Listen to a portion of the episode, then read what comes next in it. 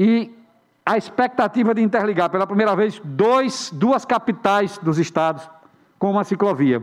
Isso parece, parece que não é tão significativo, mas eu quero dizer aos senhores que é, a meu ver, uma situação vanguardista, ninguém fez isso até hoje no Brasil.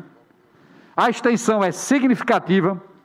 A capacidade de mobilização das pessoas que são adeptos do esporte do ciclismo, amadores, profissionais e clubes se fundem por todas as cidades do interior.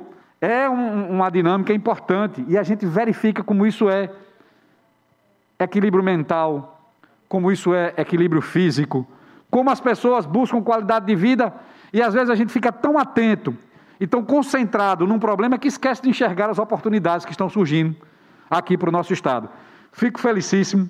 Quero dizer que, quando eu vou analisar uma coisa, para dizer assim, eu estou aderindo, eu vou por detalhes, eu vou por detalhes. O deputado da Bahia, o DEM, o Arthur Maia, que é deputado federal, colocou um milhão para fazer o estudo de viabilidade, que sai agora no mês de junho. A informação que nós temos é que a Codevasf irá construir esse projeto e irá contratar o projeto executivo, porque não tem nenhuma obra que não passe por um projeto executivo.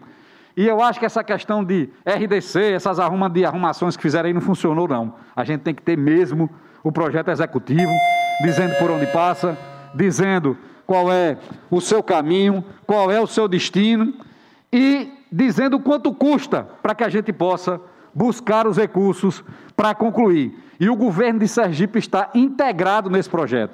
O governo de Sergipe tem abraçado essa ideia, o governador está feliz com esse assunto.